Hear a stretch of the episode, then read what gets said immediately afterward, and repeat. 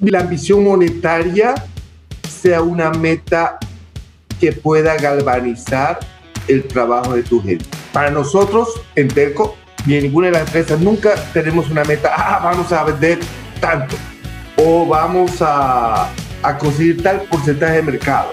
Hacer cosas, eso es lo fascinante. Eh, o sea, lograr ponerlos a, eh, a producir para la comunidad, eso es lo que te mueve. De Network se llega a ustedes gracias al auspicio de Farmacéutica La Santé, tu genérico, tu vida. Cuando vayas a tu farmacia favorita, recuerda pedir siempre vitamina C La Santé porque es la más segura, efectiva y conveniente. De vitamina C, yo sí sé y pido La Santé. Y de Network también llega a ustedes gracias al auspicio de Levector Ideas in Motion. Nuestro auspiciante es la productora audiovisual con más de 10 años de experiencia en el mercado publicitario y cine. Sabe lo importante que es para las marcas generar buenas ideas, pero lo más importante es que sabe cómo plasmarlas. Todas tus ideas pueden cobrar vida y movimiento de la mano de Levector Ideas in Motion. Síganos en Instagram, arroba Levector, contenido de producción ecuatoriana de calidad. Y también llegamos a ustedes gracias al auspicio de Escuela SM, Escuela SM tiene el currículum más bacán que he visto de una escuela, como se llaman. Escuela SM es la empresa líder a nivel nacional en capacitar a estudiantes en marketing digital y redes sociales, con más de 2.000 alumnos certificados.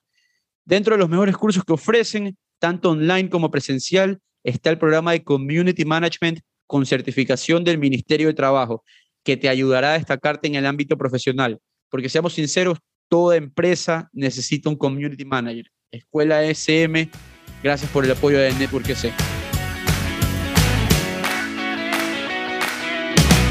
Bienvenidos a Network EC, episodio número 60. Soy Mario Larrea y junto a Eduardo Molestina conversamos con personas de alto impacto para conocer sus logros, derrotas, pensamientos y acciones para poderlos aplicar a nuestro día a día. El invitado del día de hoy Tomislav Topic, gerente general de Telconet, seguramente lo han escuchado. Una persona enigmática, eh, controversial, que ha estado envuelta en algunos temas eh, legales del pasado. Nosotros lo que hicimos aquí fue separar eh, la controversia de Tomislav Topic para entender cómo hizo de comenzar vendiendo computadoras en 1982 a tener una de las empresas de Internet más grandes de Ecuador y Latinoamérica mírenlo con esos ojos porque lo que se ha construido aquí no es algo que ocurre todos los días, así que espero que lo disfruten. ¿Qué tal, Eduardo? ¿Cómo te va?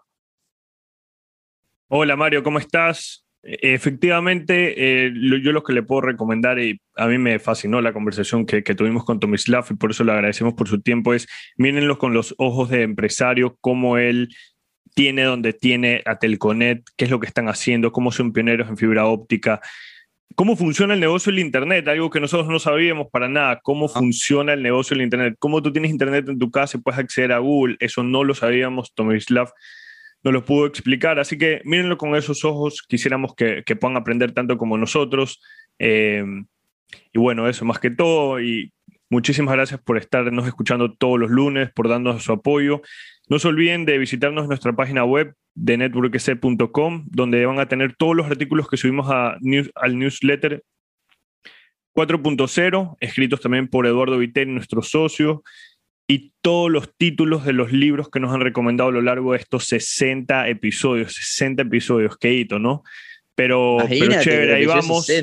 Así que vamos por 60 más para, para, para, para aclarar aquí, claro, Telconet está en Ecuador, Guatemala, Colombia y Panamá. Empresa ecuatoriana, eh, pionera en fibra óptica, bastante que aprender y agradecerles por los más de 50 eh, recomendados que nos dieron en Instagram cuando estábamos organizando nuestros próximos meses. Si pudiéramos tenerlos a todos, fuera increíble, ya tendríamos armado todo el año. Eh, fun fact, el más solicitado, Michelle Deller de Independiente del Valle. Si nos está escuchando, Michelle, ojalá que se pueda dar estaremos tratando. Y que disfruten este episodio con Tommy's Laptop. Pero no, gracias, Tomislav. Hace tiempo que queríamos, que queríamos hablar, hablar con, con ustedes de Telconet, uno de mis grandes amigos, Miguel Montero, eh, trabaja en Telconet ya desde hace algunos años, creo que es en el área contable, y ya venimos hablando de esta compañía desde hace muchísimo tiempo. Entonces, eh, bueno, por fin se ha dado. Bienvenido a Network S, mi Laptopic. ¿Cómo estás? Muchas gracias, Mario. Muchas gracias, Eduardo. Encantado de estar con ustedes. Felicitaciones una vez más por este diseño, este formato que creo que va mucho más acorde con, con la realidad de, de la comunicación actual. Eduardo Molestina, ¿cómo te va, Doc? Hola Mario, hola Tomislav, mucho gusto de tenerlo aquí en el podcast. Eh, y sí, lo he escuchado a Mario hace muchos meses diciendo que tenemos que tener a Tomislav, tenemos que tener a Tomislav y hoy en día se ha hecho realidad de eso, así que increíble. Em, y bueno, pues bienvenido, cuéntenos. Para, para ir, para contar un poco de cómo terminamos hablando con la enigmática figura de Tomislav Topic, que para mí siempre ha sido como una enigmática figura, empezando desde el nombre primero le escribí a la persona de marketing de Telconet y bueno, ahí quedó, nunca más me contestaron. Después intenté por ahí con mi, con mi pana y después, bueno, dije María Elena, por María Elena será y efectivamente se logró. Eh, pero Tomislav, empecemos desde lo básico. Tomislav Topic, me dicen que eres de Milagro, si no me equivoco, pero ese nombre no es un nombre de milagrense. ¿Cuál, cuál, es, el, cuál es el background ¿Cuál es la historia familiar? Milagreño la historia es fascinante. Este, eh, mi papá eh, croata, era croata. Eh, Croacia, entre, en la Segunda Guerra Mundial, antes de la Segunda Guerra Mundial era un reinado, el reinado de Yugoslavia, y, Croacia es uno de los países miembros del reinado. En, la Segunda Guerra se dividió en dos, dos facciones. La una peleó del lado de los alemanes y la otra peleó del lado de, los, eh, los rusos y los norteamericanos. Papá peleó del lado alemán. Entonces, cuando terminó la Segunda Guerra, eh, eh, papá perdió la guerra y papá tuvo que venirse a América Latina. Acá en América Latina, por coincidencia de la vida, vino y, y, y, fue a trabajar, acá, vino acá a Ecuador y, fue a trabajar en el ingenio Valdés de Milagro, eh, eh, donde había un, croata, eh, un paisano de él, genio azucarero. Allí, pues, papá conoció a mamá, que era reina de Milagro, y ya se quedó, tuvo sus hijos y todo, ¿no? Ya, sí. Pero yo soy primera generación, de, sí, pero nací en, nací Guayaquil realmente y me crecí parte de, de, de, chico, pues pasé en Milagro ya de grande ya me vine más grande, adolescente, acá ya a Guayaquil. ¿no? Interesante, primera vez que, que, escucho una historia así, le, cuento. Y justamente me, me, gustaría entender un poco usted como hijo, cuando viendo pues eh, cómo su papá vino para acá a Ecuador eh, y el motivo por el cual vino, ¿qué fue lo que más le llamó la atención cuando usted conversaba con él acerca de esos temas? la dinámica del asunto, eh, todo lo que le sucedió a papá. Eh, papá eh, peleó del lado de los alemanes y estaba a cargo de un campo de concentración de los yugoslavos, de los otros yugoslavos. Cuando se dio cuenta de cómo lo trataban, de cómo estaban tratando y lo que estaba pasando de parte de los alemanes, mi papá lo dejó escapar a sus paisanos de su tierra. Claro, los mismos croatas, pero los que estaban del otro, peleando por el otro, lado, Este, entonces papá de pronto, eh, y, tuvo que desertar, tuvo que huir. Entonces mi papá estaba de pronto buscado tanto por sus, el ejército aliado, porque pues había trabajado con los alemanes, como por los alemanes porque era desertor y porque había liberado al campo de concentración al darse cuenta de lo que pasaba. Entonces papá tuvo que básicamente huir. Eh, la iglesia lo ayudó, el Vaticano, y vino a Argentina eh, y hizo un ride en bicicleta desde Sao Paulo, en Brasil, a St. Paul, Minnesota, y ahí se quedó acá en Ecuador, porque va, no tenía documentos, eh, para entrar a Estados Unidos y, y, realmente pues siendo eh, buscado por el ejército alemán y todo, era todo lío. Y ya, se quedó en Ecuador. Lo fascinante es, lo fascinante es, sacó, se naturalizó ecuatoriano. Y se, ya se hizo ecuatoriano. Cuando murió la mamá de él, mi abuela paterna, papá regresó como ecuatoriano a Croacia, a ¿Y- y Yugoslavia, fue? todavía era Yugoslavia en esa época. Y estuvo en el entierro. Y lo dejaron pasar porque, bueno, pues era ecuatoriano, no era Claro, la persona, claro. era ecuatoriano. En el entierro, un sambo le dice y lo reconoce, le dice, tú eres Dragan Topic. ¿Cómo se llamaba? Disculpe. En Croacia se llamaba Dragan. Dragan. Oh, Ya. Acá era Carlos Topic. Tú eres Dragan Topic. Él le dice, no, no, sí, tú eres Dragan. Papá se da cuenta y se va, eh, y se escabulle. A la media hora lo comienza a buscar toda la policía, todo el mundo. Y Te metió en la boca el lobo también. ese, sí, estuvo en 1974. Ya. Todo, todo Croacia buscando a, a- a mi papá, porque era como un criminal de guerra. No había sido un criminal de guerra, pero era como eso. Y hasta que vino, eh, durante esto pasó durante tres, cuatro días, cuando apareció una señora alta funcionaria del gobierno y dice, hey, esperen, no, este señor fue el que nos liberó y el que nos abrió las puertas y yo estaba en ese campo de concentración. Y allí le levantaron pues todas las órdenes y ya pues ya papá pudo quedarse en Croacia y todo fue bienvenido y todo. Pero fíjate cómo una buena acción le salvó la vida, o si no el, el papá no hubiera podido ni siquiera salir. No, sí, eh, las, cosas, las cosas buenas se devuelven al final del día. Siempre. Y, y ahí está. Eh, y, y bueno, pues a, a- a ra- a raíz de esta historia, me imagino que, que digamos, yo, me hace acuerdo cuando mi, mi abuelo me contaba sus historias, pues unas historias increíbles que, que él tenía y de eso saqué muchísimos aprendizajes. Y cuando usted ve este, cuando usted escucha esta historia que le cuenta a su papá de todo lo que, lo el peligro que él corrió, cómo él fue pues a Croacia, a la Boca Lobo, pero terminó saliendo bien por buenas acciones.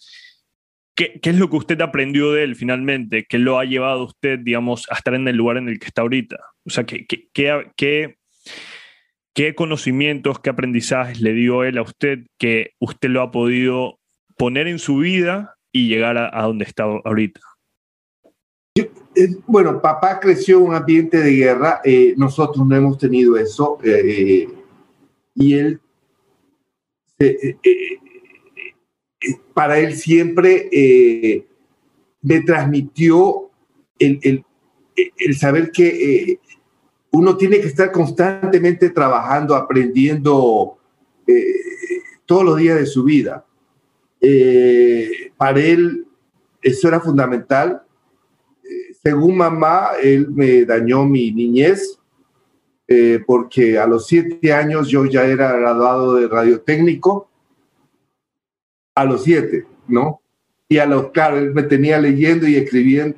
A ver, se- le, yo ya leía como que a los tres, me tenía pues. Entonces, de chiquito me cogió a cargo él.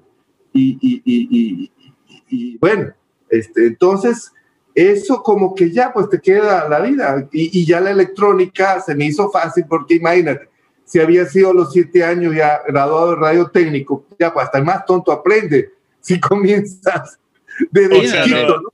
A los siete años, en esa época que debió haber sido 1950, 60. la- eso era de haber- 1964. 74, eso debe haber Y- sido. y- y- 64, milagro. 64. Ustedes no nacían. milagro. No, Como Mario y- menciona. Y, y en Milagro, en medio del ingenio azucarero. Sí, sí, Interesante, sí, sí. interesante esos temas.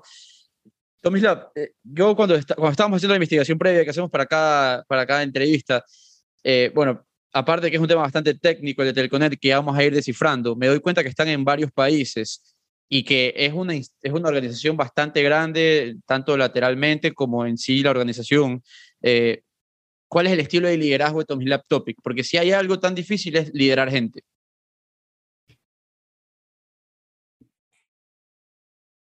Bueno, no sé, nosotros, que, eh, eh, a ver. ¿Sabes lo que voy? Esto es, esto es eh, tal vez este, un poco... En Telco somos un grupo de ingenieros fascinados por la tecnología. comenzamos desde hace mucho tiempo eh, de, vender computadoras. Realmente nosotros comenzamos desde 1981. O sea, ya tenemos casi 40 años. ¿ah? Uh, sí, 40 años. Eh, y, entonces, en todo este tiempo tú vas eh, agregando gente a tu organización que comparte tu, tu, tu, actitud, tu pasión. Eh, en Telco somos un grupo de ingenieros, para mí, descollantes, y eso es la, fortaleza de, Telco, apasionados por lo que hacemos. Entonces tenemos unos, eh, en cada área eh, eh, tenemos o abanderados o primeras escoltas y que son fanáticos de lo que hacen y, y hemos crecido todos juntos, ¿no? ahorita el grupo de empresas somos más o menos 5 mil personas. Este, sí, somos uno de los empleadores directos, ¿ah? empleos directos. Somos uno de los empleadores más importantes del país.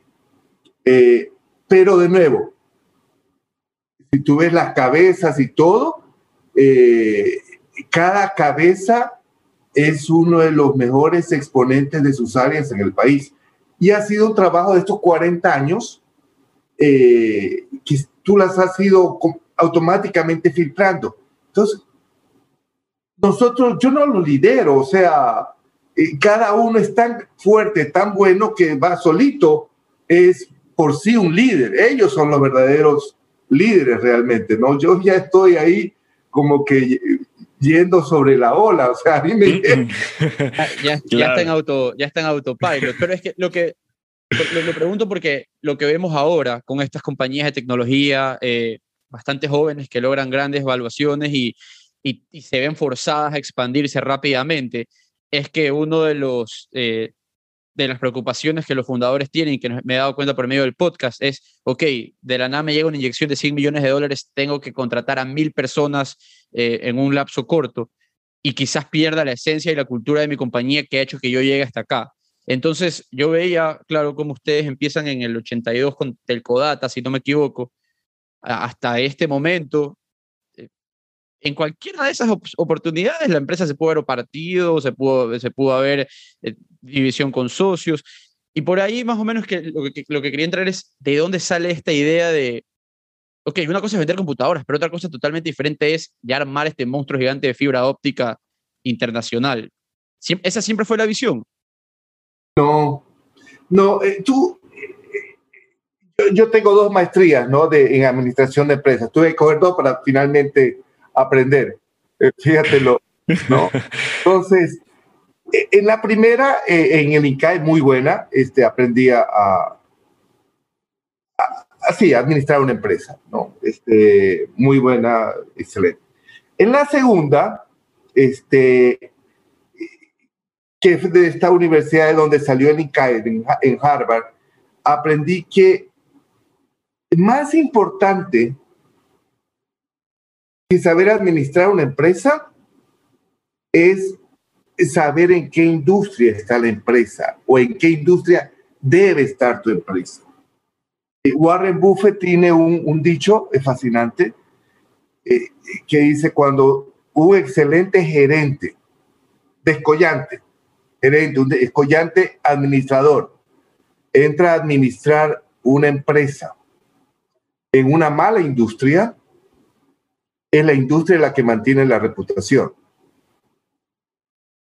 ¿A, qué se refiere? ¿Puede explicarnos un poco? O sea, tú puedes ser un excelente gerente, pero si vas a administrar una empresa en una industria difícil, eh, por ejemplo, un ejemplo de industrias difíciles, por sorprendente que parezca, las aerolíneas, o, o que tienen bajas barreras de entrada, cualquiera puede entrar, cualquiera puede salir, poco, poca barrera de salida. La competencia y la pelea es tan fuerte que tú no tienes margen de descollar. Entonces, eh, eh, en Telcodata, por ejemplo, vendíamos computadoras. Inicialmente, sí, nosotros vendíamos compas, fuimos los más grandes vendedores de computadoras del país. Pero después, si tú ves las industrias, ya cualquiera podía vender computadoras. ¿No? Y tú tienes esta mirada de vendedores de computadoras y listo. O sea, tú no puedes descollar ahí porque no hay barrera de entrada, no hay barrera de salida. Eh, y, cualquiera te vende un computador. Ahora tú puedes comprar un computador, no sé, hasta por donde sea, por, por mail, no, no, no hay cómo. Esa es una mala industria. Nosotros tuvimos tal vez la suerte de, y, y, y sobre esto tengo que eh, eh, explayarme un poco. Sí, adelante. El, tema de la suerte. Tuvimos la suerte de, sí, ver una necesidad y, y, el 95 pusimos Telconet y comenzamos a, a prestar servicios de Internet. Pero no es que el 95 nosotros podíamos ver hacia dónde íbamos a llegar. Esto es un esto es una eh, artificio mental que tenemos muchos seres humanos de creer que tenemos esa clarividencia. No, o, de que existen estas personas que son superdotadas y que por superdotadas tuvieron este comportamiento descollante. No.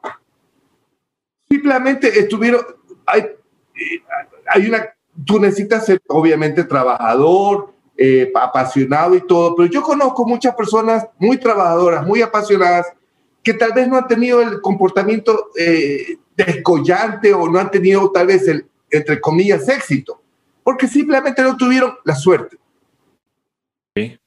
Entonces, yo sí debo, no, no, no, no recurramos a este artificio que muchas veces nosotros creamos mentalmente de crear estas leyendas eh, humanas de que, ah, no, este es superdotado y que por eso le fue tan bien. No, hay muchas personas muy dotadas que simplemente no estuvieron en el lugar adecuado, en el momento adecuado.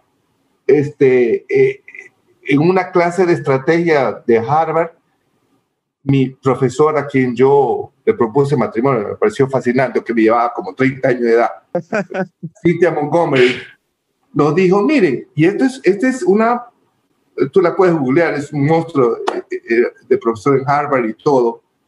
Dije, vean, en esto de estrategia, muchas veces nosotros mismos en Harvard no sabemos si estamos dibujando el blanco cuando la flecha ya ha caído.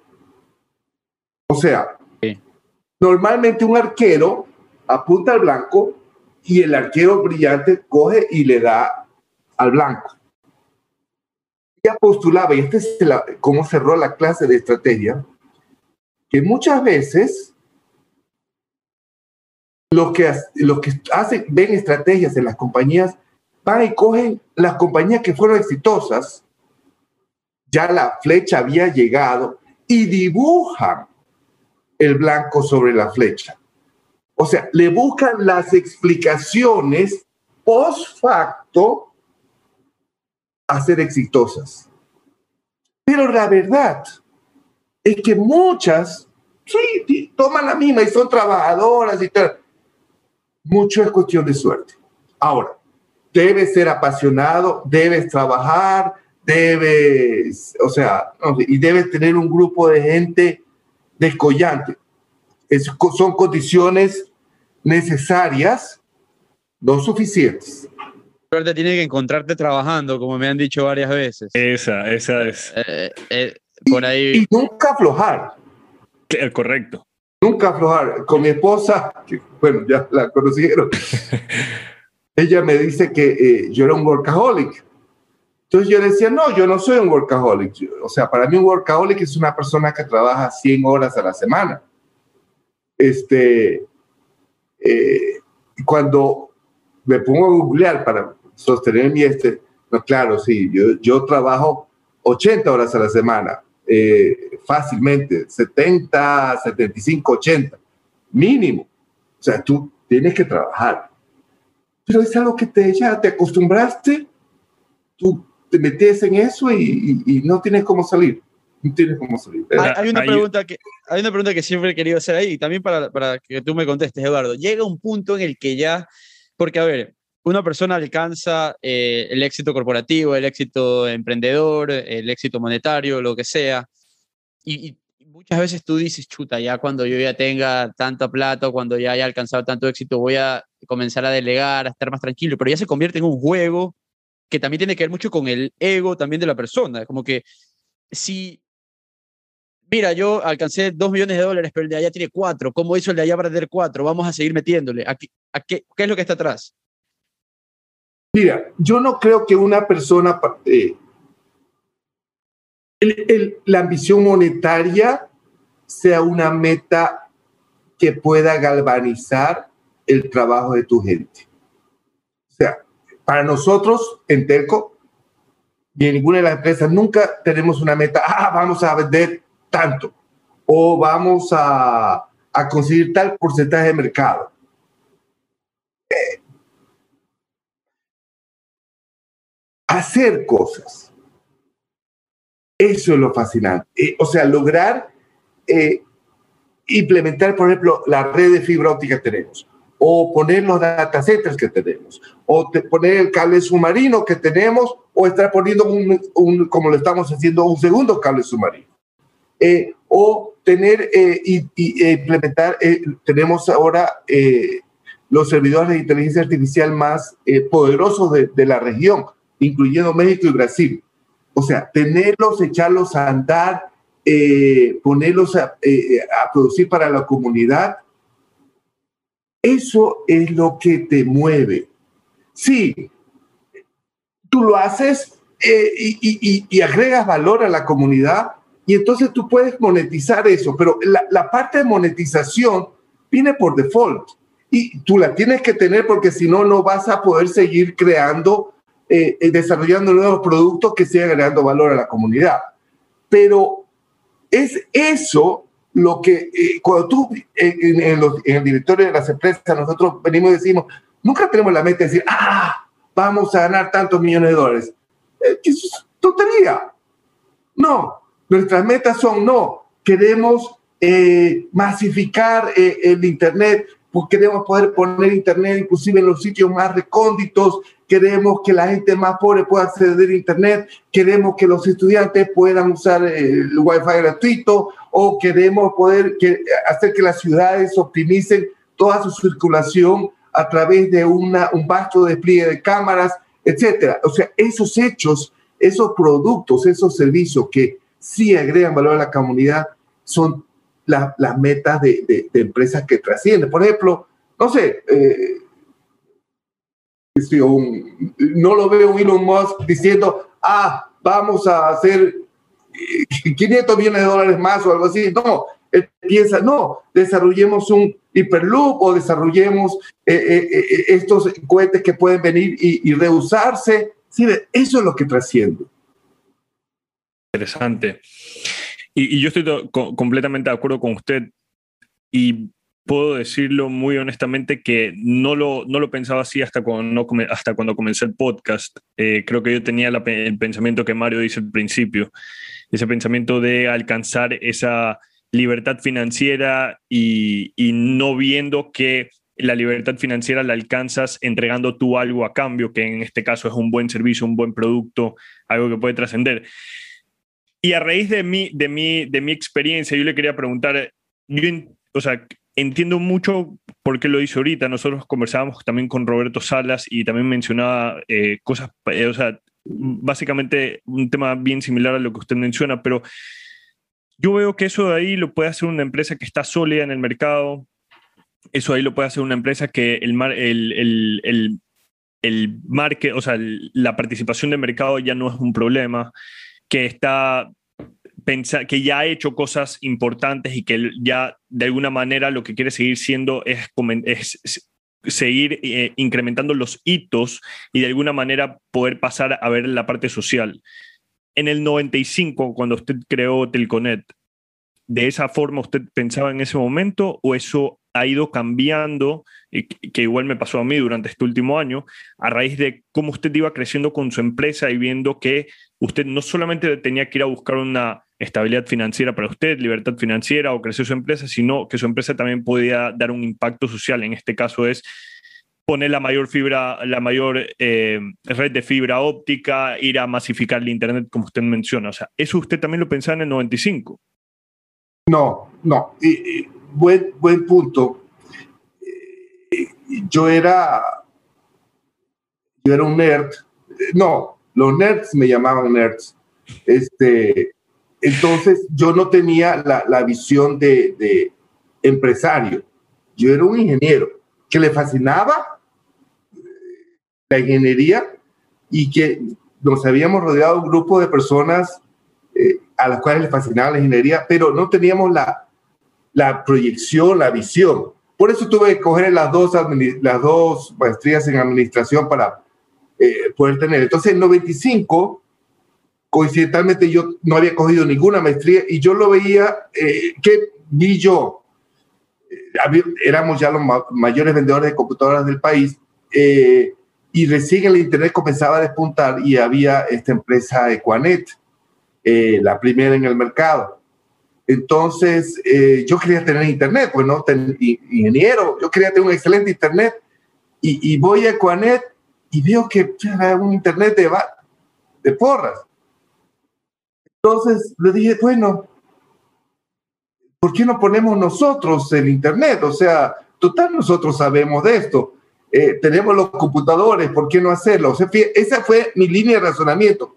Lo que menos se me ocurrió, en esa época no había fibra óptica, tú llamabas por teléfono, no, ustedes creo que no nacían. No, yo pasé por eso ahí y justamente era una de las preguntas que le quería hacer. Yo pasé por el internet en el que me llamaban y se me iba el internet y era una pesadilla tú tenías que llamar ta, ta, ta, ta, ta y te contestaban los modes y se ponían de acuerdo en el esquema de modulación. Por ejemplo, nosotros arrancamos y, y sí, eh, con, con, un enlace satelital, en, esa época el enlace satelital de Quanet tenía 64 kbits por segundo eh, y nosotros trajimos dos de 128 kbits por segundo. O sea, sacamos un, eh, nuestro servicio era cuatro veces la velocidad de Quanet y, nuestros modems eran más avanzados y permitían mayor conexión, porque éramos técnicos, si ves? Todo, mm, entonces, para nosotros eso como que teníamos que siempre tener lo mejor técnicamente, pero esa era nuestra visión. Y, buen punto el que tú me dices, este, este Eduardo, porque el hilo conductor, eh, lo que eh, es esa pasión de hacer las cosas. Todo lo demás lo aprendes.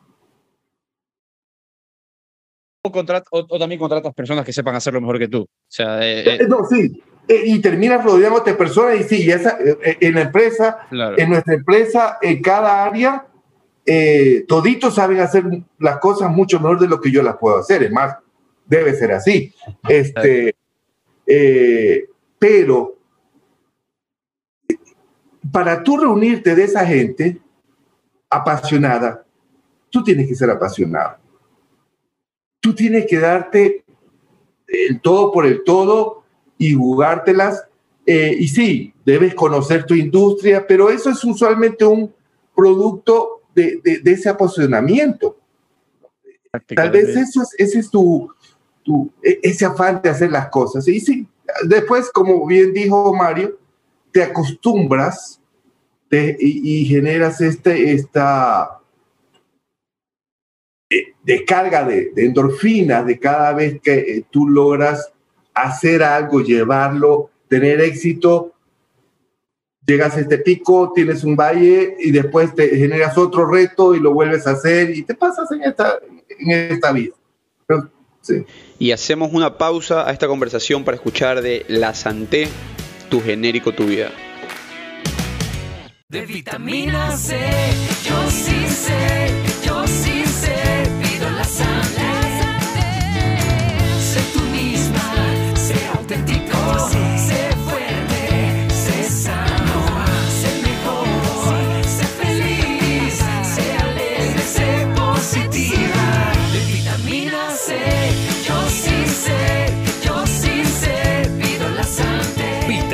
La Santé, tu genérico, tu vida.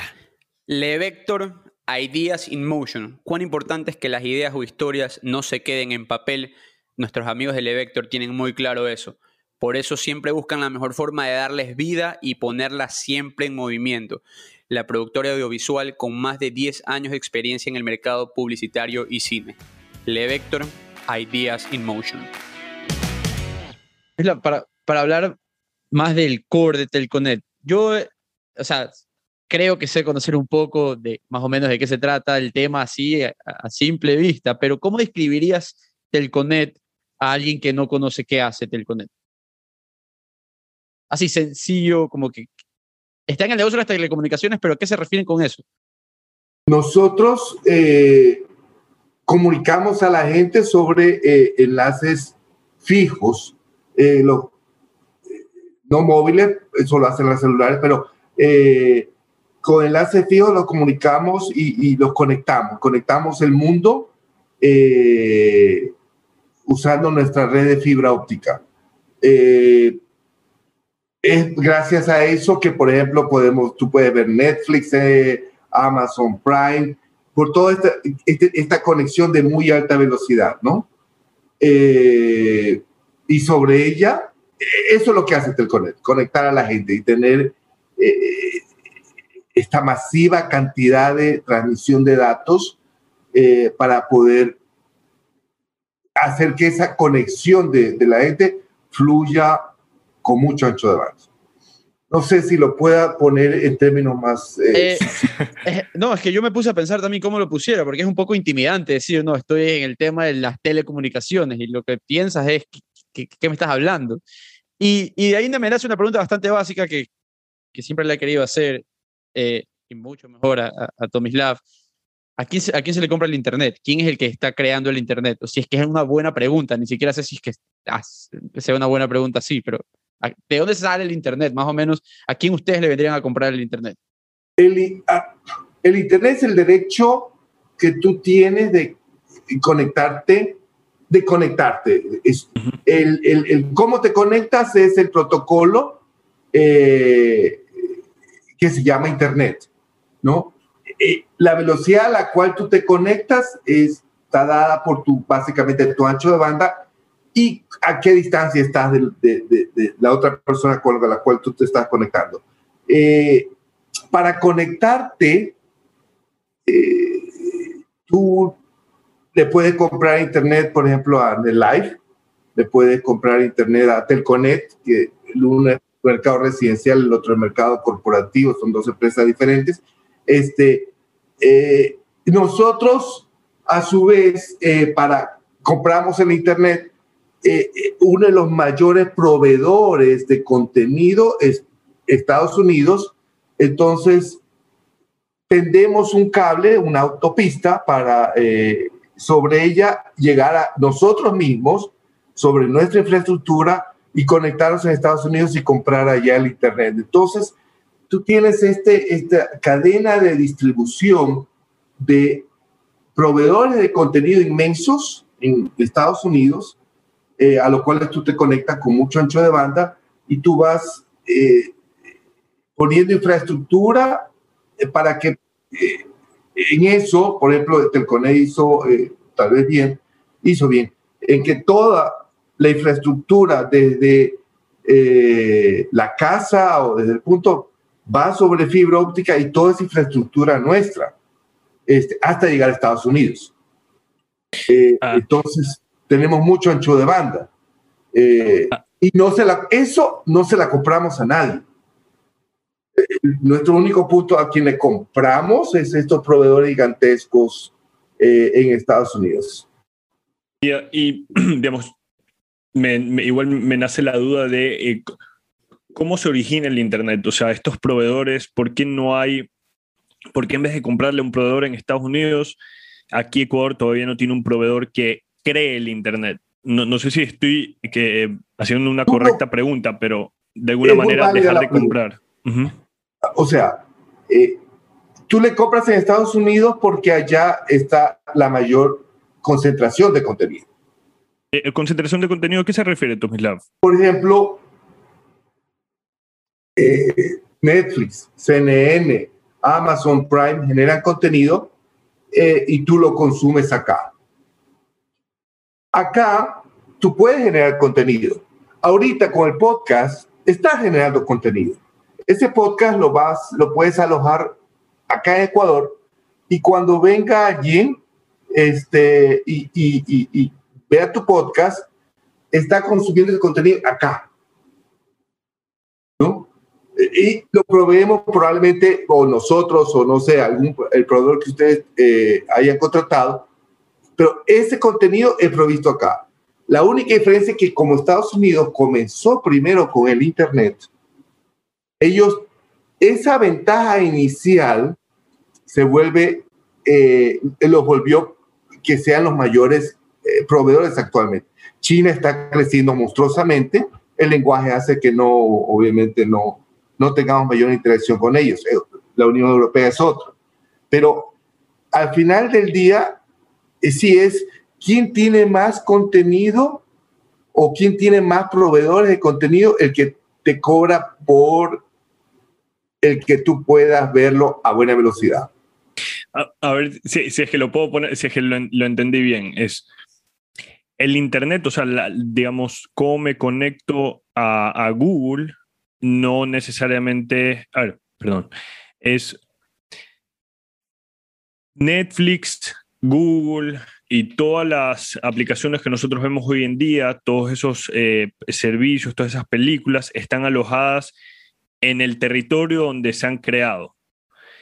Y para que nosotros podamos consumir de esa información, tiene que venir un proveedor de Internet que coja ese contenido pagándosela, me imagino que una empresa que consolida todo este contenido, ¿verdad? Una distribuidora de contenido en este caso.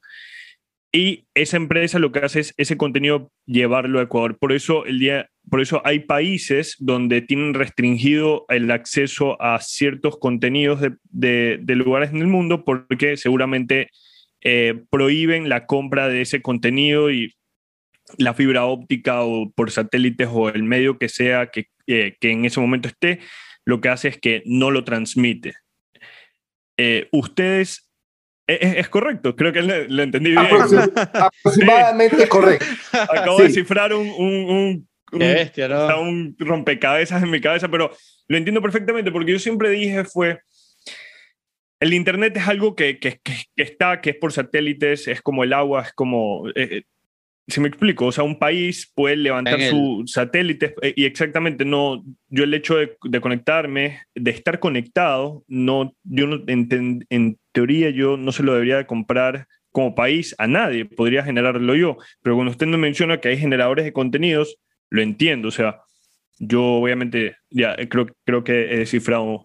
yo de pequeño, aquí, hablando, aquí hablando cualquier tontera, yo de pequeño pensaba que pelado, cuando recién había lo del wifi y eso. Entonces yo decía, chuta, ¿será que tú puedes rociar wifi en un lugar y que de la nada ese cuarto ya tenga wifi porque tú lo estás rociando como que cuando tienes un Glade, así un ambientador? Oye, imaginación, imaginación. Buena imaginación. mira, allá tienes la idea de un negocio. Allá tienes la idea de un negocio, Mario. Y ya poniendo quizás hasta un poco más técnico, eh, se habla bastante del precio eh, por el Internet, el precio promedio por el Internet que es, que es más alto que en ciertos países latinoamericanos, en Ecuador. ¿Qué factores influyen en esto? Eh, de, en, cuánto se cobra por el, por el Internet? muy, es, alguna vez alguien mencionó algo de eso y yo lo puse en Twitter y yo le dije, vea, probablemente el Ecuador es uno de los países con el internet más barato de la región. ¿Por qué? Si tú divides el, precio de un plan típico de internet en Ecuador para eh, el salario mínimo vital, tú ves que el internet acá cuesta, digamos, el, el un 8% del salario mínimo vital, 7%. ¿Verdad? Sí. Del salario mínimo vital, el Internet, un, un buen plan de fibra óptica, te cuesta un 7% de tu salario mínimo vital. En otros países, Colombia, Perú, te cuesta un 12%. Mm. Del salario mínimo vital de Colombia y de Perú. tus componentes del costo de, Internet eh, están dados por la depreciación de toda la infraestructura que tú tienes que poner o la, eh, la compra del contenido de Internet en donde tú lo estés comprando, más todo el precio de soporte de, esa infraestructura en mano de obra eh, y el precio de atención a tus clientes y todo esto. Esos son costos locales importantes. Entonces, tener, si tú tienes, si tú estás en un país donde tu, el, costo de la mano de obra es, este, eh, es, es importante, este, vas a tener un, Internet obviamente más caro porque eh, ese es un componente importante de tu provisión de contenido, el soportarte, el tener las cuadrillas de, mantenimiento, el call center, etc. Eh, ese es un componente bastante importante. Entonces, no, eh, esto es, tenemos uno de los Internets más económicos de la región. Lo que yo veía y, lo, y, por lo cual, eh, bajo esta premisa de que siempre veo que decía que en Ecuador el costo mensual del, del, Internet era más caro que en la región, Estatista, que es un medio eh, digital de, estadística muy bueno, claro, decía que el costo mensual promedio de Internet en Ecuador era de 40 dólares eh, con 38 centavos en el 2020 y que este era más caro que en Perú, Uruguay, El Salvador, Chile y un par de países más. Eh, claro, si se le hace la conversión al salario básico, ahí estamos hablando de otro tema, pero, pero ¿qué, qué, crees que llegará algún día a, a democratizarse esto por completo cuando ya la ONU ha dicho que el Internet es un, el acceso al Internet es, es un, eh, ¿cómo se dice? Un derecho humano. Derecho humano. Eh, y yo creo que es un derecho humano. O sea, imagínate, yo, o sea, no, no sé, no sé lo que sería la vida sin Internet. Ya uno está, asume que debe estar conectado siempre con Internet. Eh, yo creo que ya ahorita eh, trata, y, y, acá en Guayaquil, por ejemplo, la, el, anterior alcalde y la alcaldesa ahora eh, está proveyendo internet gratuito a través de 8.000 puntos de Wi-Fi y es gratuito. Entonces, eh, creo que los estudiantes pueden estar ocho horas conectados o 10 horas conectados o más tiempo y el resto de las personas pueden estar cada día conectados dos horas. Entonces ya tú tienes ese acceso gratuito y creo que el mundo va hacia allá. Ahora, acceso con mayor ancho de banda eh, y con mejor eh, disponibilidad, sí, tú vas a, muy probablemente a tener que pagar por eso. Eh, y, y, con eso se va a compensar. Pero el, el Internet ahorita, yo coincido que eh, tener Internet deberá ser gratuito. Tal vez no vas a tener el mejor Internet del mundo donde tú puedas jugar los, cualquier tipo de juegos o pues, películas en monitores de muy alta resolución, etcétera, pero no, al final del día el Internet va a ser eh, algo tan básico como el agua o como la, el aire que respiramos.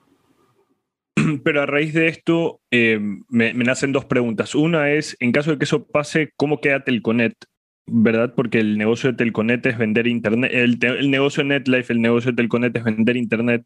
Y el otro, y el otro que está, el otro tema es, habiendo mencionado, habiendo descifrado este, este rompecabezas de cómo, quién vende el Internet y cómo llega acá, la municipalidad o el ente que, que sea puede poner los puntos de Wi-Fi, puede dar Internet gratis, pero el contenido, ¿cómo lo compra?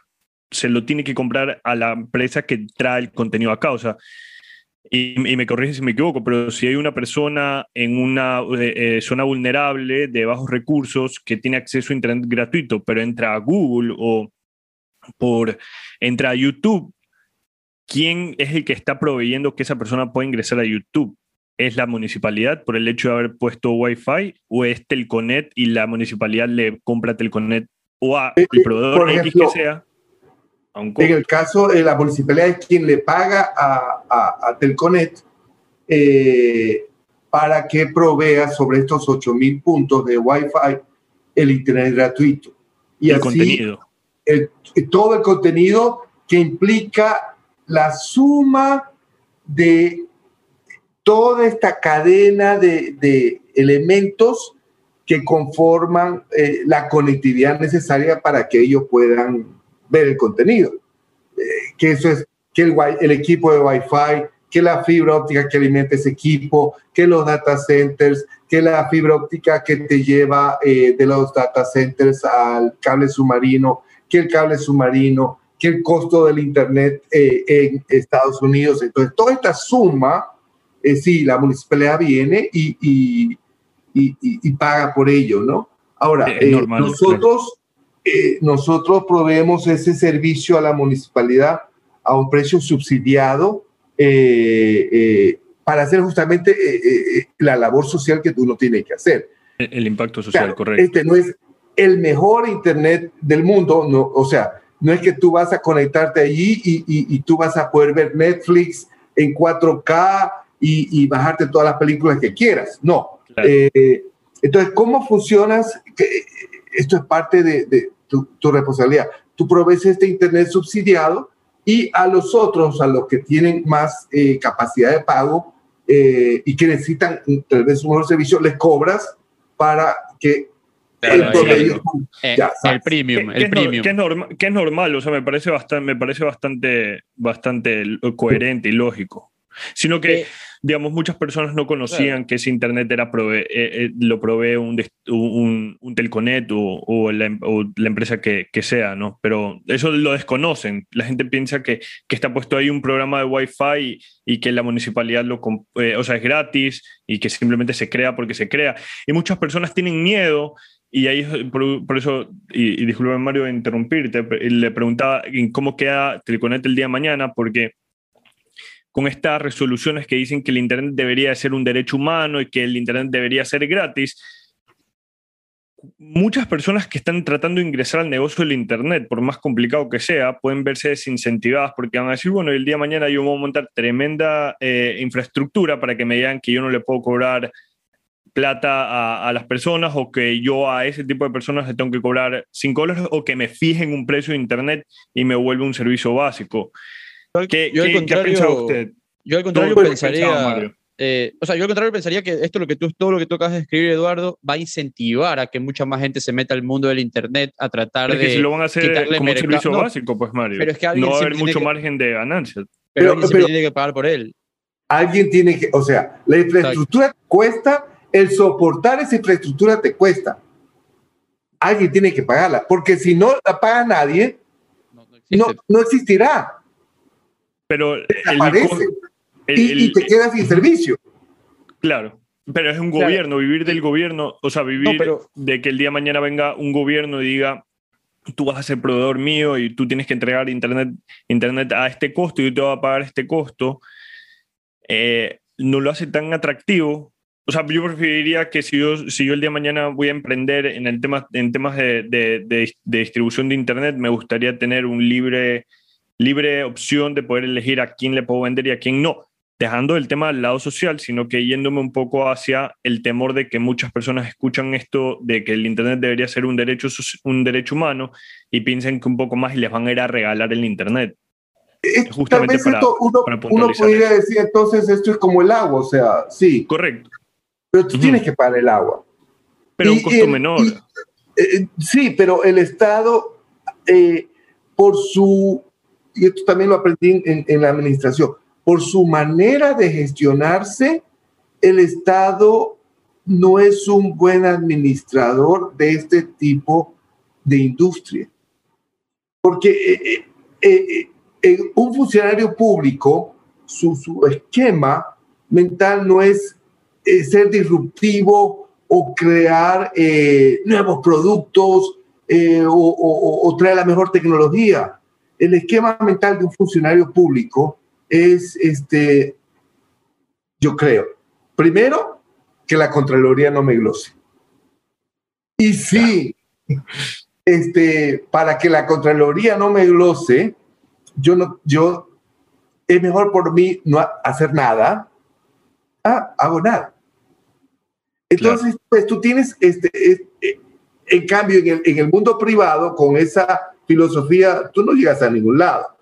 Entonces es mejor dejar que eh, el mundo privado, con, con eh, los riesgos que tiene y, y, premiando tal vez a los más apasionados, eh, den lo mejor de sí. Y si el gobierno termina regulándolo, eh, manejando esto, tratando de balancear el asunto social, el que sea un derecho humano, pero creo que esa es una, una combinación de, de dos fuerzas. Eh, que termina resultando lo mejor, eh, lo mejor para la sociedad. Por ende, eh, tenemos muchos casos de, de, de, de, gobiernos, qué sé yo, socialistas que han tratado de manejar un producto un, público y, no lo hacen bien. Y quien termina sufriendo eh, es, es, es la comunidad, es la sociedad. Por ejemplo. Claro. Sí. Eh, no, ahí habla, hablando de este tema, hablando de todo este tema y, y, para, y para hacer justicia a toda la historia que ha, que ha, que ha tenido Telconet, eh, aquí no hablamos de política ni juicios de valor. Entre el 2012 y el 2017 hubieron eh, bastantes casos que se investigaron a Telconet y yo siempre quise preguntar a alguien en Telconet cómo vivieron esta crisis y tú, tú Tomislav, desde la cabeza o sea, tú, esto, esto es, es, una crisis que tienes tantos stakeholders a tu alrededor a los que tú les tienes que asegurar de esta vamos a salir bien. Eh, dejando, como dije hace un rato, dejando a un lado eh, cualquier tipo de juicio de valor, ¿cómo lo afrontaste? ¿Cuál fue y, y, y quizás hasta qué, qué tomó en ti todo esto que, que, que, vino? Una persona que es ingeniero y no, no muy público en todos lados. Tomislav Topic, en todos lados. ¿Cómo sales de esto y cómo se maneja esta tremenda crisis? ¿Qué, reflexión te deja, si es que se puede de, hablar un poco del tema? A ver, eh, sí. Eh,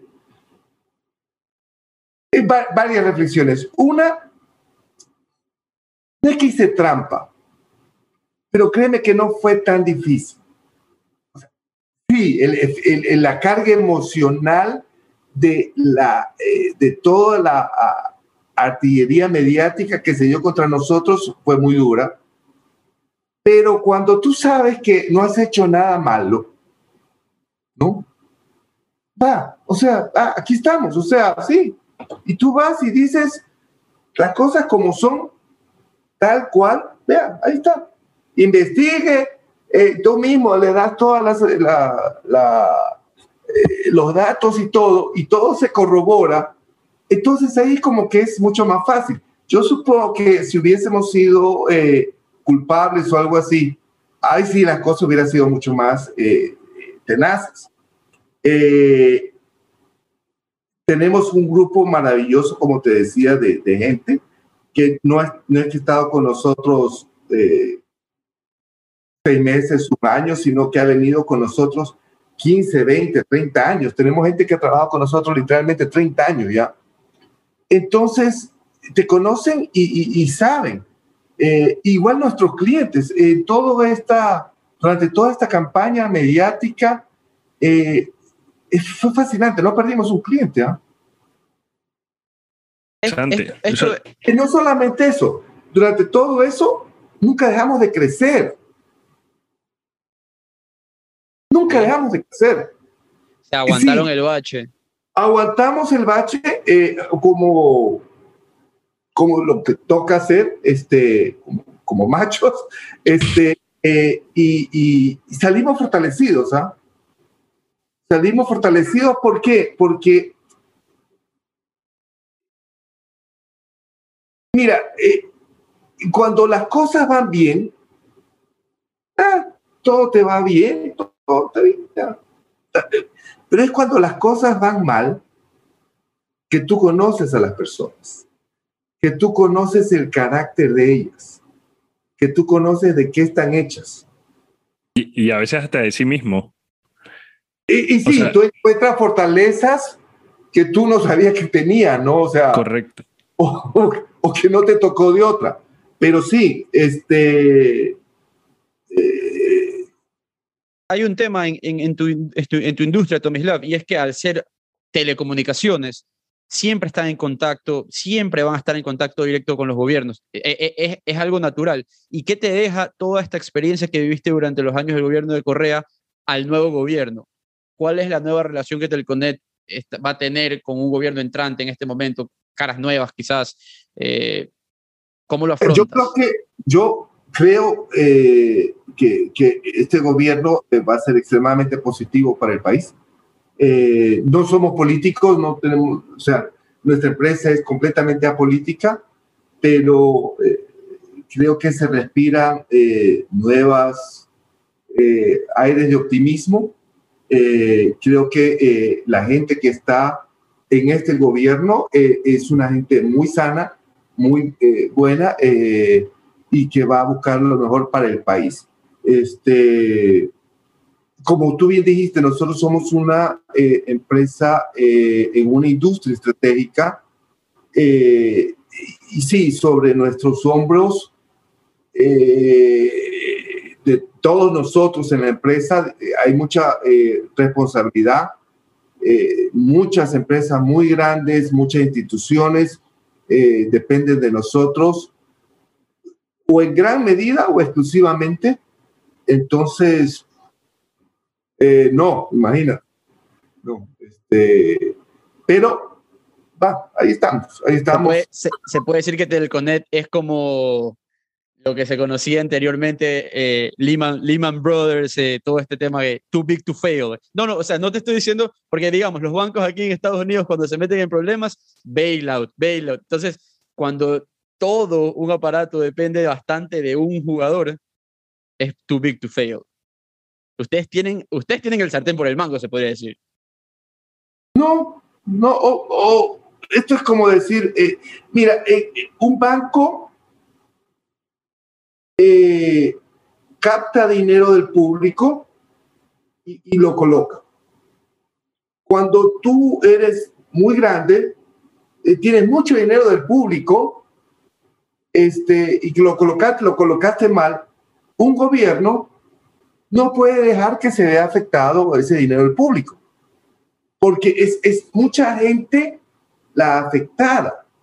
Y, y, ellos no es que están ahí probablemente defendiendo al banco, están defendiendo a la gente. Este, en un caso nuestro, sí, supongamos, este, va. Hay, otro, hay algunas otras compañías eh, nosotros no somos los únicos y no es que está, eh, no es que tenemos dinero del público y que el gobierno tenga que defender ese dinero del público, ¿no? Eh, ahora, ah, supongamos que no, no, seríamos la primera empresa grande en, en cerrar, desaparecer, o sea, no en esta industria, en esta industria eso no existe. Sí puede existir en el sistema financiero, pero acá no. No, y hay muchos ejemplos. Eh, yo veía como empresas muy grandes que estaban en el Fortune 500 o algo así, después de 5 o 10 años. Obvio. Bueno, ¿no? Goodbye. No. Goodbye. Eh, no, no, ese es el caso. ¿Qué, Tomislav, yo, yo, yo, yo, quería saber, nosotros vemos a Claro, a este monstruo eh, de uno de los hombres más millonarios del mundo, y tú compites eh, hombro a hombro con ellos en temas de proveer Internet. Sí, ¿verdad? ¿Con quién estás? No, con no. Claro. No. A ver, Claro. Claro provee Internet.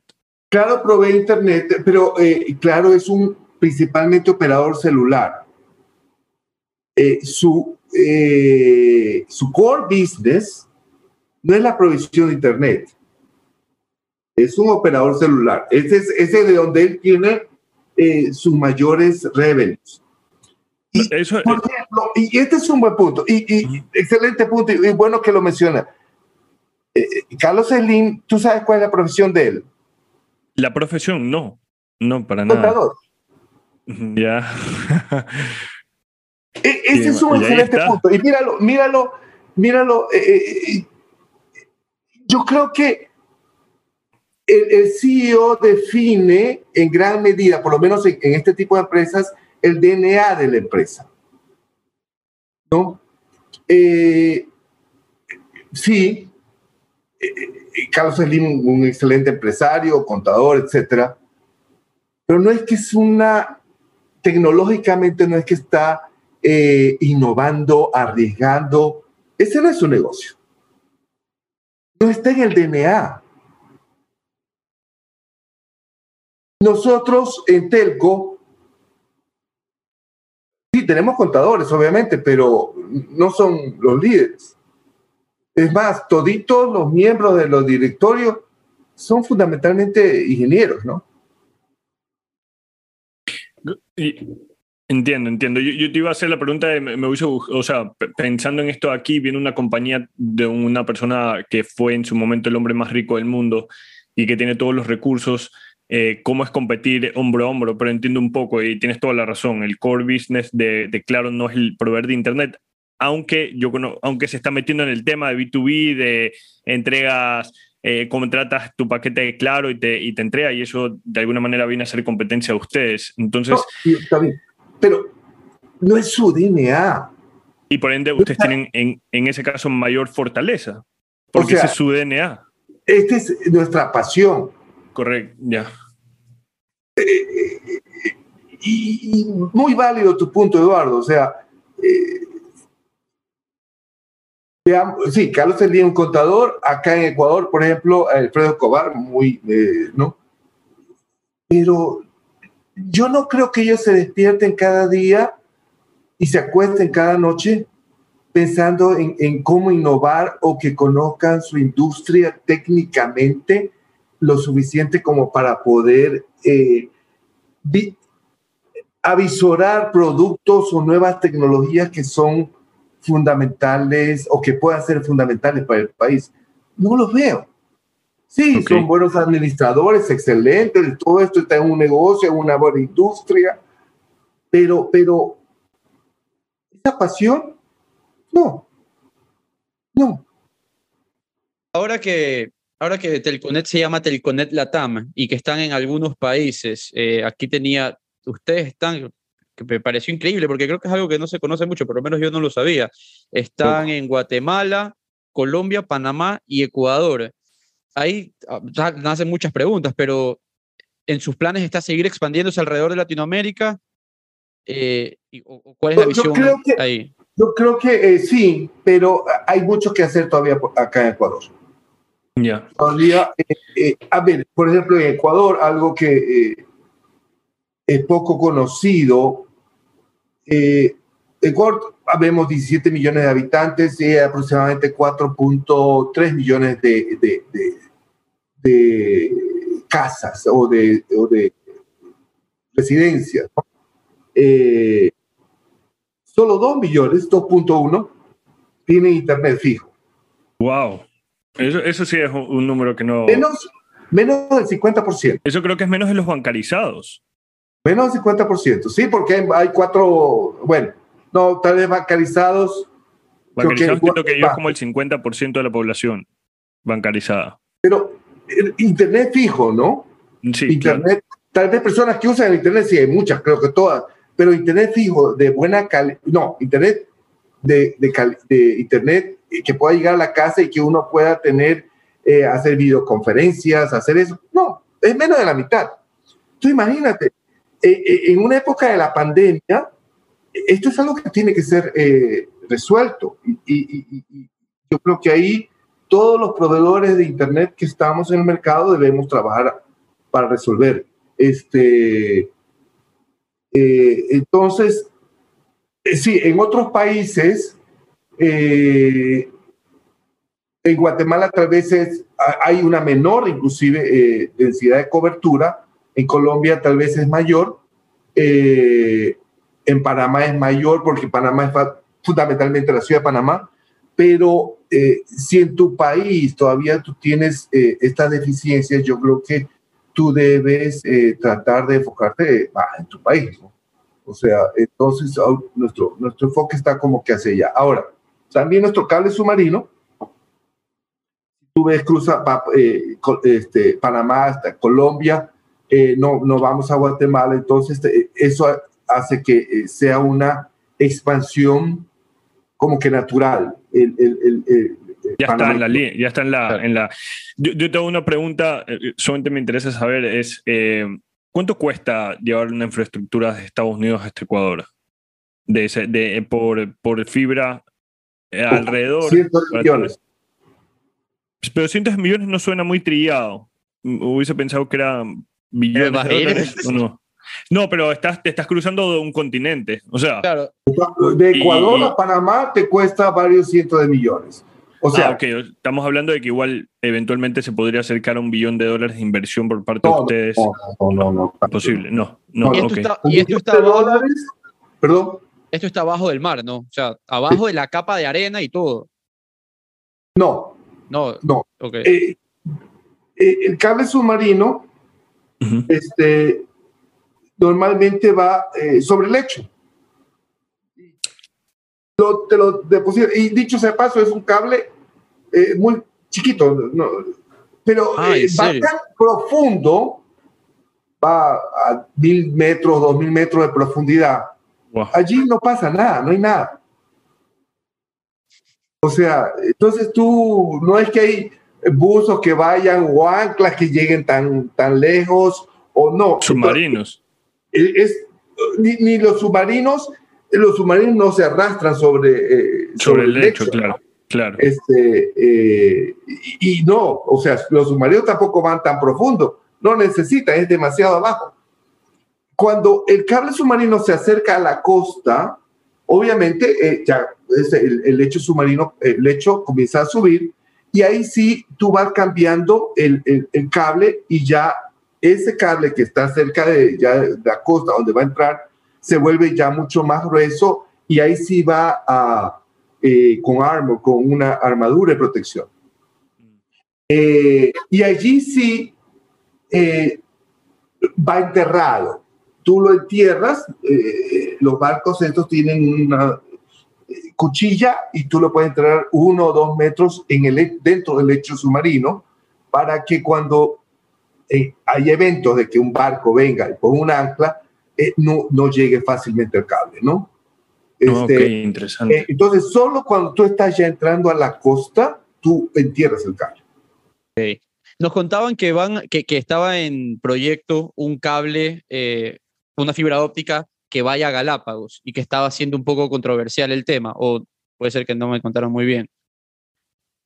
Tengo entendido que eh, sí, en el gobierno anterior, dos o tres veces, pero creo que no, nu- nunca se dio ese caso. Creo que eso, eh, alguna vez me preguntaron, eh, el, el- el- el precio me pareció, y sé que, eh, que mencionaron, era excesivo, este, eh, bastante excesivo. ¿Y por qué? Eh, ¿Por qué?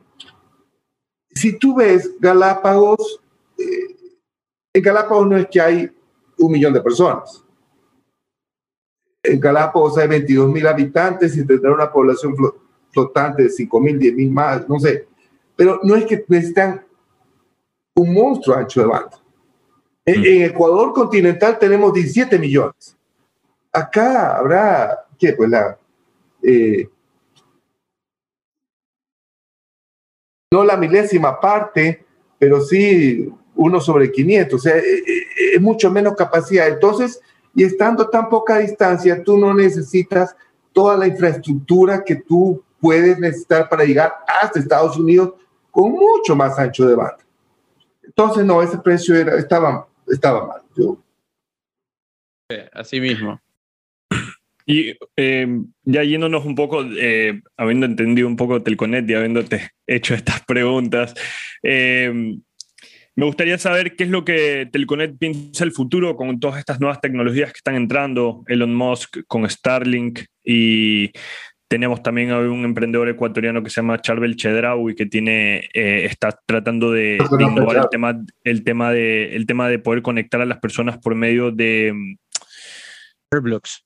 de Airblocks, eh, que se llama Weiru, un startup. Entonces nos gustaría ver, digamos, ok, hoy día está Telconet, una empresa súper sólida, súper consolidada, pero está pensando en la innovación, está pensando en que el día de mañana esa fibra óptica va a tener que ser trasladada a satélites, que, ¿cómo están viendo todas estas amenazas de, nuevos, de estos nuevos competidores? Eh, Starlink es un proyecto fascinante este, eh, de, baja órbita. Para, para entenderlo, eh, los satélites iniciales, las soluciones satélites iniciales que existían, con la cual nosotros empezamos, tú cogías desde la Tierra una antena grande fija, viendo un punto fijo en el espacio, eh, apuntando un satélite que como giraba a la misma velocidad angular que la Tierra, estaba para siempre estaba en el mismo sitio. Conforme te iba girando, el satélite iba girando y básicamente estaba en el mismo sitio. Y ese satélite operaba eh, como eh, un espejo. Tú mandabas la señal y él la rebotaba, básicamente. Entonces tú mandabas la señal desde Ecuador y esa señal eh, iba a Estados Unidos. Para poder mantenerse a la misma velocidad angular, eh, estos satélites deben estar en una, en una órbita llamada la órbita de Clark, eh, que es 38.400 kilómetros por encima de la superficie de la Tierra. Mm, si tú ves la Tierra tiene un radio de 6.300 kilómetros. Este, esto estaba más o menos a seis veces eh, la distancia eh, de, la, superficie. Y la luz iba desde esta antena hasta el satélite y regresaba y se iba a Estados Unidos. Y cuando tenía que ser, bueno, se, se recibía el paquete, tenía que regresar. Entonces, todo lo que tú mandabas tenía que viajar eh, el doble, 68. la, la, distancia es 38.400 kilómetros. Entonces, eh, por mucho que viajes a la velocidad de la luz, que son 290.000 kilómetros por segundo más o menos, eh, igual te demorabas, ¿no? En cambio, cuando tú tienes una fibra óptica que va desde aquí a Estados Unidos, ah, no, esa fibra óptica tiene una longitud de 7.000 kilómetros. Entonces, el tiempo de comunicación es mucho menor y la solución satelital, eh, esa solución satelital ya quedó en desuso, no tiene tanto ancho de banda. ¿Qué hizo Elon Musk? Eh, ah, pongamos satélites más cerca de la Tierra, a 600 kilómetros. La estación espacial está a 400 kilómetros. Pero al estar a esa distancia, estos satélites están constantemente moviéndose. O sea, no está en un punto fijo en el espacio. Entonces tiene que construir una, un, un, ejército de satélites, eh, creo que son mil y pico de satélites, dos mil, dos mil y pico de satélites, que los está mandando, son unas cajas de pizza box, ¿no? Y, y, los manda justamente con sus cohetes, esto que le permite ¿no? colocar. Y estos satélites se van a interconectar entre ellos con, con enlaces láser y entonces la señal ya no tiene que viajar mucho. Pero, de todos modos, eh, eh, te cuesta toda esa infraestructura amortizarla eh, y, el precio por mega es mayor, mucho mayor que el precio, por ejemplo, de un live, o sea, o, de un proveedor acá que te provee 40, 60 mega. Ellos van a entrar en un price point con ancho banda menor, eh, sí, de 100 dólares o algo así. Entonces, esto va a ser, bueno, y con un ancho de banda controlado, eh, no como con las soluciones actuales. Esta es una muy buena solución, por ejemplo, para sitios muy remotos, oriente, eh, que no tienes carreteras, alguien que está allá en... Galápagos. no, Galápagos creo que tienes cantidad eh, que sí eh, eh, va a ser de todos modos mejor conectarlo por fibra. Eventualmente. Sí, sí, sí, yo creo que sí. o sea, la gran mayoría de las islas terminan conectadas eh, Ah. Pero imagínate, eh, clientes, los que están en, en barcos o, o- o- o los que están en, en, en la Amazonía, perdidos allá en la Amazonía. Imposible llegar con fibra, tú vas a poner tu- tus eh, enlaces El satélite. Sí, el satélite. Eh, ¿Qué le dedica su tiempo libre, Tomis Laptopic, en temas de qué consumes para mantenerte actualizado? Internet. Pero- ¿no? Cuéntenos su ¿Qué- secreto. ¿Qué página ve? Eh, ¿Cuál es, cuál es el, el go-to de noticias tecnológicas? ¿A qué newsletter está suscrito Tomis Laptopic? A ver, Chuzo.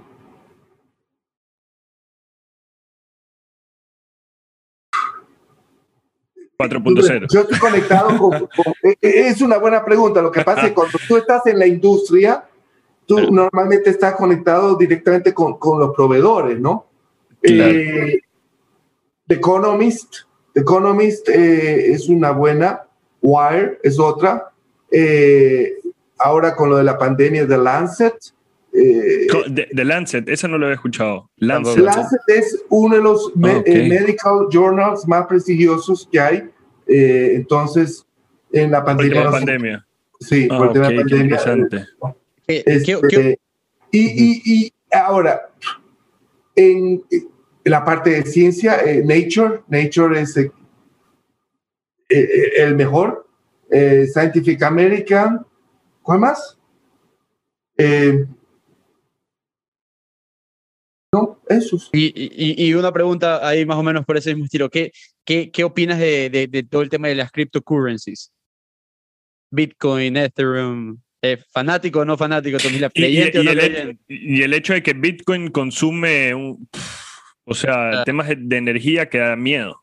Y ahí un poco tema, de- si no me equivoco, es internet incluido, ¿no? O sea, necesitas ancho de banda para, para, mi- mi- eh, Tal para minar el no. mining- para el mining no tanto, ¿ah? Ah, ok. Eso, el proceso del mining, que, que lo que es lo que es, es muy intensivo en cuanto a energía. Por ejemplo, eh, y un buen punto, acá no, no te resulta tan rentable eh, hacer mining de, eh, de de Bitcoin, Bitcoin.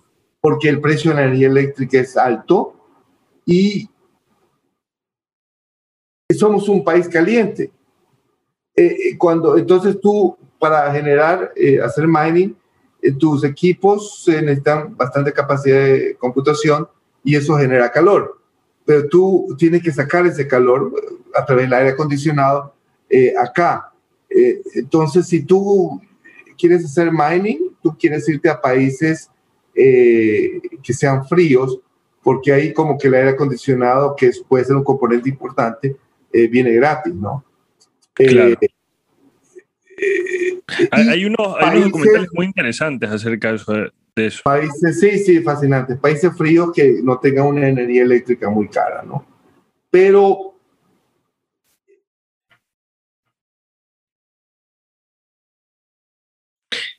a ver, y esto, esto, eh, perdón, solo para, para, con respecto a lo que yo pienso, eh, con un grupo en el directorio estamos en un curso de geopolítica, justamente, donde vemos cómo está funcionando Estados Unidos China, eh, y, y nos toca analizar, eh, porque tienes que tomar decisiones estratégicas, eh, nos toca analizar hacia dónde va cada país. Y lo que pasa con el Bitcoin también puede ser reflejado con lo que pasó con Jack Ma. Que, que los reguladores, eh, viendo cuánto había crecido eh, Alipay, Ant y Alibaba eh, eh, en la parte de- del mercado financiero, eh, el gobierno eh, te- lo, lo- lo regula para no crear, no, no tener un monstruo que después no puedes controlar. una burbuja. Entonces, más o menos lo mismo pasa con, puede pasar con, con Bitcoin. Es, al final del día, los gobiernos se tratarán de autoproteger porque eh, necesitan de señoriaje, eh, que implica la emisión, la emisión de, de- de dinero, eh, y, y no pueden dejar que estos medios eh, ocupen el, el, el espacio que ellos tienen. Al final del día son el gobierno, ¿no? Entonces, eh, mi- mi respuesta a esto de Bitcoin es, los gobiernos difícilmente cederán eh, un componente tan importante de la gobernanza a, a estos eh, medios. A Big Tech. Hoy día, hoy día tuve una entrevista eh, y me preguntaron justamente por el tema de, que- de cryptocurrencies y yo de lo poco que sé en mi ignorancia, pero creo yo, y, y contesté que yo creía que Bitcoin el- podría, iba a ser una burbuja. O sea, el haber crecido de centavos de dólar a 60 mil dólares, creo que en cuestión de 10 años, si no me equivoco.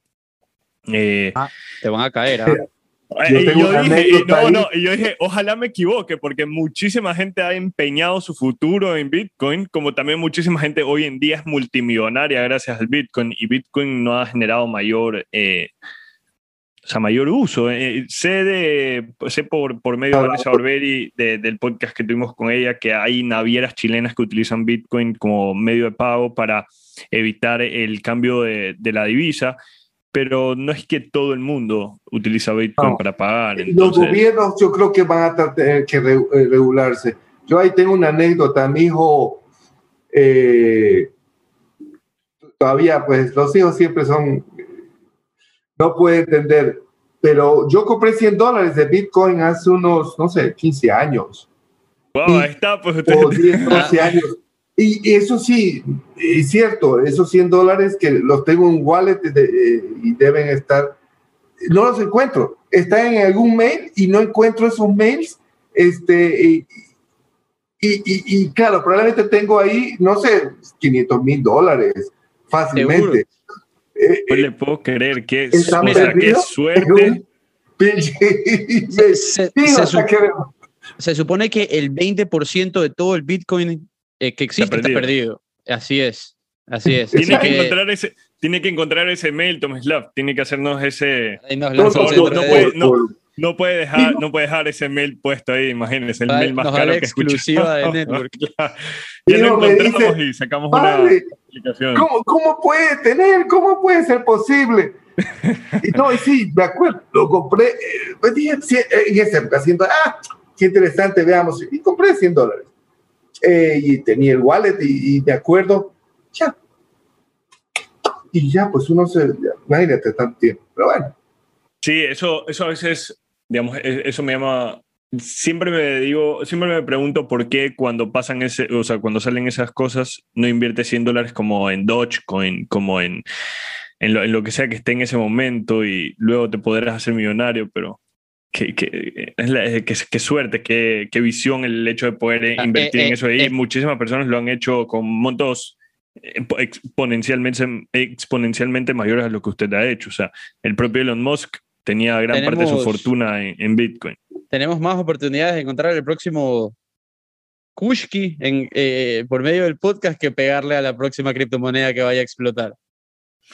Yo, yo, yo, yo quería, yo quería hacerle una pregunta a Tomislav, eh, y un poco para, para no quitarle más tiempo, yo sé que no le hemos robado bastante de su, de su tiempo y ha sido muy, muy enriquecedora esta conversación, pero es, empresas tan grandes como Telconet de alguna manera están fomentando el intraemprendimiento en su empresa, o sea, eh, colaboradores que tengan alguna idea y de alguna manera se la pichen a usted y usted diga, ok, yo invierto acá, eh, te apoyo. ¿De ¿Telconet está participando de eso o todavía no, no ha llegado a ese punto, no llegará? ¿Cómo, cómo la No, hemos- no, la verdad no hemos llegado a ese punto. Eh, nos es difícil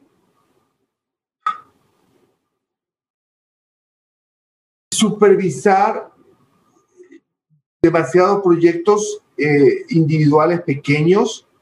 Eh, no tenemos la capacidad, eh, tendemos a, concentrarnos en unos pocos proyectos grandes y donde galvanicemos la, todas las fortalezas de nuestra gente y de nuestra infraestructura.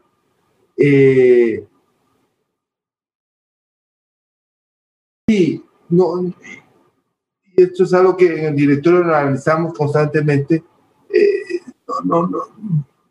Ya, ya hay, es tenemos muchas cosas en, en- en ciernes, un coin project, que, que, añadir otros, o sea, simplemente puede ser una, una diversión, una distracción, una pérdida de enfoque. Eh,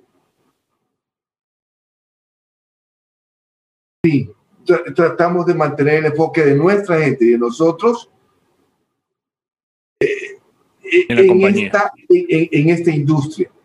Okay. Y, y fíjate, ¿y por qué Google no lo hace? Google, que es un, inmensamente un monstruo, es reemplazable. Ah, puede, puede, ser más reemplazable inclusive que un Telconet. ¿Por qué? Basta que alguien venga con una mejor idea de un algoritmo de búsqueda. Eh, ay, tú puedes replicar todo lo que ha hecho Google en su algoritmo de búsqueda.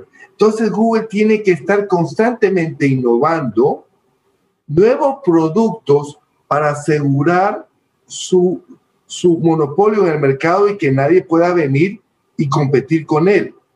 Porque si solo se hubiera enfocado en su mejor mecanismo de búsqueda, eh, hubiera desaparecido. Así como desapareció Altavista o, o Yahoo, bueno, eh, que eran diferentes mecanismos de, búsqueda.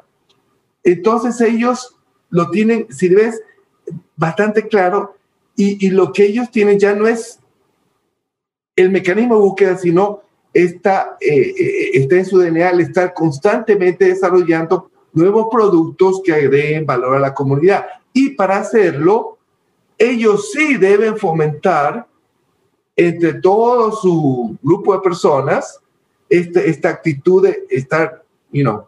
Intraemprendiendo. Eh, Chéverísimo. Eh, bacán, qué bacán esta conversación que hemos tenido. Eh, antes de irnos, Tomislav, también tenemos una biblioteca en nuestra página web con todos los libros que nos han recomendado los hasta ahora 58 invitados que hemos tenido. Más de 73, más, no, más de 81, más de 81 títulos y todos están linkeados a Amazon, así que ¿Qué, dos libros nos, nos recomiendas, Tomislav? Puede ser cualquiera. El que usted diga ahí me, me va a ayudar a quien sea que nos está escuchando.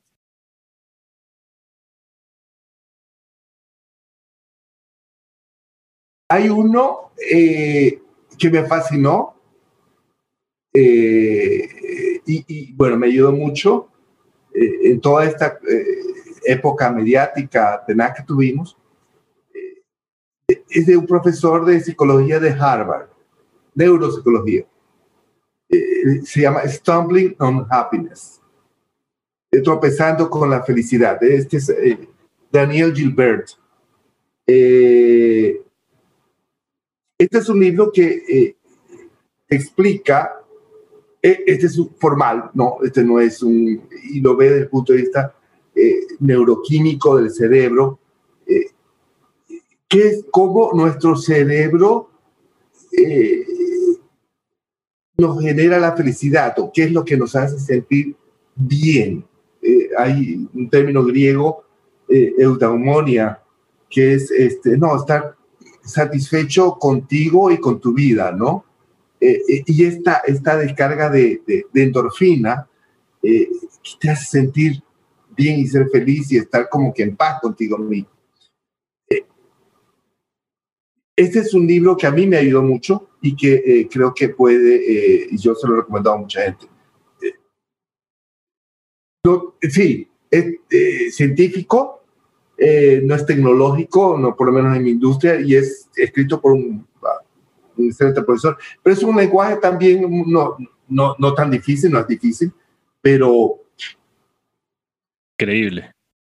Stumbling on Happiness para mí fue, es uno de los libros este, revelados. Y de ahí sí hay un chorro, pues no, imagínate, eh, de la profesión y todo. Eh, ¿no? Pero si tú no tienes un,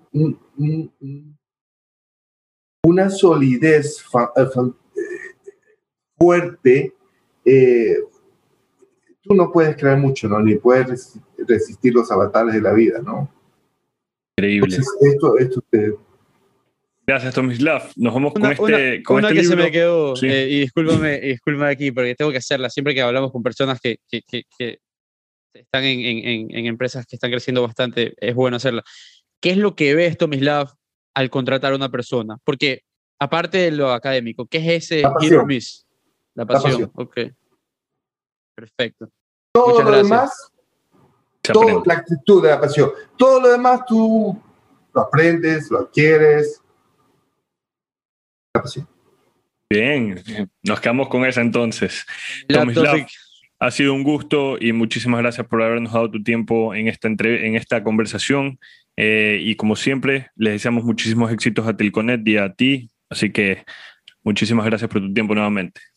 Gracias a ustedes. Felicitaciones Eh, también. Gracias. Tomislav, te compartí en el chat el link a nuestro newsletter para que lo cheques y si quieres registrarte, que lo sacamos cada miércoles. Estoy haciendo.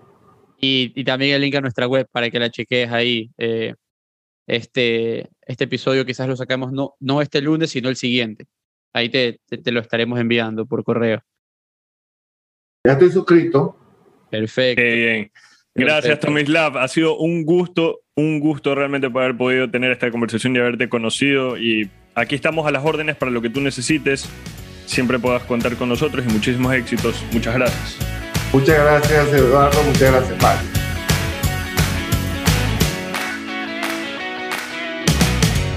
Si te gustó este episodio y quieres escuchar más, no te olvides visitar nuestra página web www.networkec, donde subiremos todos los episodios de nuestros invitados y mucho más contenido. También estamos en las redes sociales, en Instagram como arroba de networkec, en Twitter como arroba de networkec. No te olvides de seguirnos, estaremos subiendo contenido muy interesante. Y este episodio viene editado por Luis Fernando Silva.